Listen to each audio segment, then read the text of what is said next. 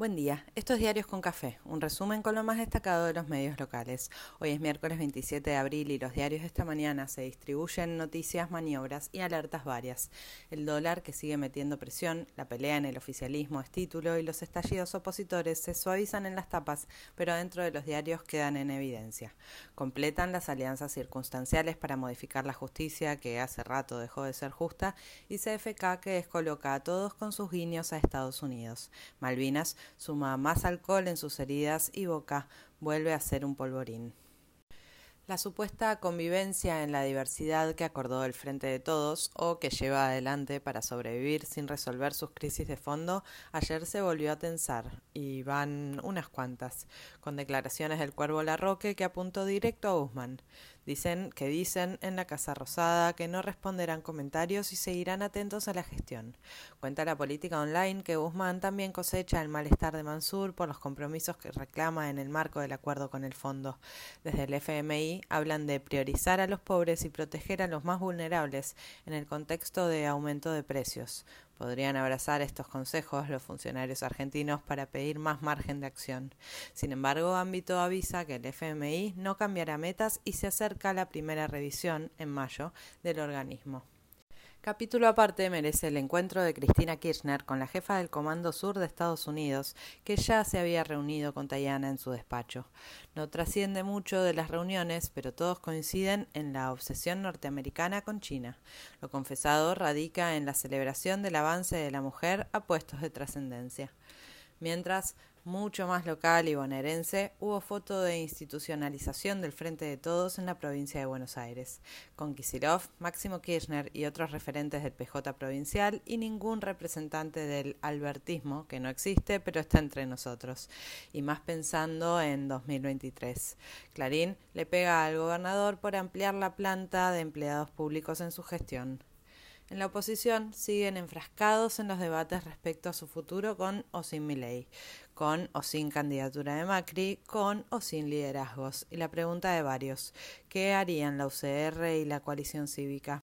Nación cuenta que Macri viaja al sur para una cumbre con el Círculo Rojo y define sus próximos pasos.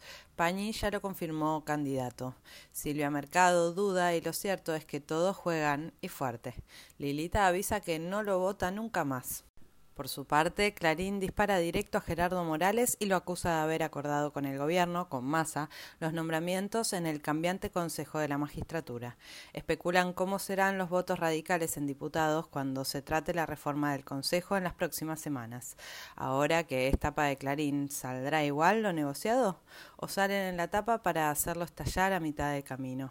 La reta anuncia plan de modernidad en la ciudad con virtualidad y pago en criptomonedas. Vestido como Steve Jobs, aprovecha para escapar de la telaraña opositora, pero Jorge Macri se lanza por la sucesión en la ciudad y todos especulan a lo grande.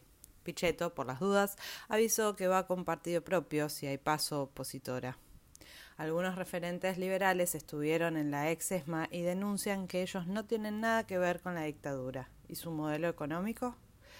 En Córdoba se reúnen responsables de transporte de distintas provincias para pedir trato igualitario con recursos federales y reducir los beneficios porteños. UNIAC ya se expresó al respecto y la reta se desdobla de su campaña presidencial y los privilegios de los que goza por repartos injustos entre distritos del país. En el Senado empieza la discusión y la combinación de propuestas para avanzar en el cambio de composición, por cantidad, especialidades, orígenes federales y género de los miembros de la Corte, mientras sigue la polémica y los pedidos judiciales respecto al Consejo de la Magistratura. En diputados se complica el trámite para modificar la ley de alquileres. Estalló un escándalo en Cancillería porque se reveló que el responsable argentino del polémico acuerdo por Malvinas durante la gestión de Macri, Foradori, estaba borracho al momento de la firma. Lo cuenta su contraparte inglesa en su libro. El Palacio San Martín abre una investigación y busca derrumbar el acuerdo. Lo comentan todos menos Clarín y Nación, claro. Las ventas en los supermercados crecieron un 6,6% en febrero. Sin embargo, en BAE advierten que se modera la recuperación. Algunas empresas reclaman más divisas para importación y los cuellos de botella clásicos se repiten. En la ciudad continúa, hace rato largo, el reclamo del personal de salud que exige un aumento salarial y mejores condiciones de trabajo. Siguió muy intenso el debate sobre los folletos repartidos en el municipio de Morón para los jóvenes en relación con el consumo de drogas. Se sumó Grabois indignado y hay varios que meten todo en la misma tragedia e invalidan la estrategia de mitigación del daño porque en los barrios populares los pibes caen como moscas. Asombró Bernie metiéndose para felicitar al intendente. En Rosario, nuevos crímenes recuerdan que está todo jodido con los narcos y nadie logra achicar la tragedia. Llega a la Corte el debate por la despenalización del cannabis medicinal. Se reportó la menor tasa de muertes por COVID en el mundo desde el comienzo de la pandemia. Sin embargo, a dos días del casamiento de la nata, la flamante esposa y la hija dieron positivo en COVID-19. Clarín publica nota que tiene destino de tema del día. Después de la pandemia y con las restricciones archivadas, la mayoría normaliza su actividad sexual. En el mundo, Putin asegura que tiene esperanzas en las negociaciones con Ucrania, pero Zelensky advierte más violencia. Rusia le corta el gas a Bulgaria y Polonia porque no pagan en rublos.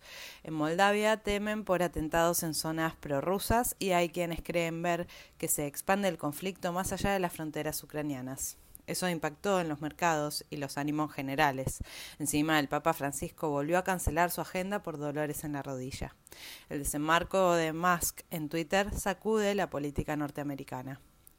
Boca cayó ante Corinthians y quedó último en su grupo de la Libertadores. River visita hoy a Colo Colo. Por la Copa Sudamericana, Independiente le ganó a La Guaira en Venezuela. Racing buscará seguir con su racha goleadora y el pincha la rompe toda. La tormenta llegó a la ciudad, la costa y varias localidades del país, pero anuncian que en un ratito sale el sol. Ya llegamos a mitad de semana y el fin de semana ya empieza el nuevo mes.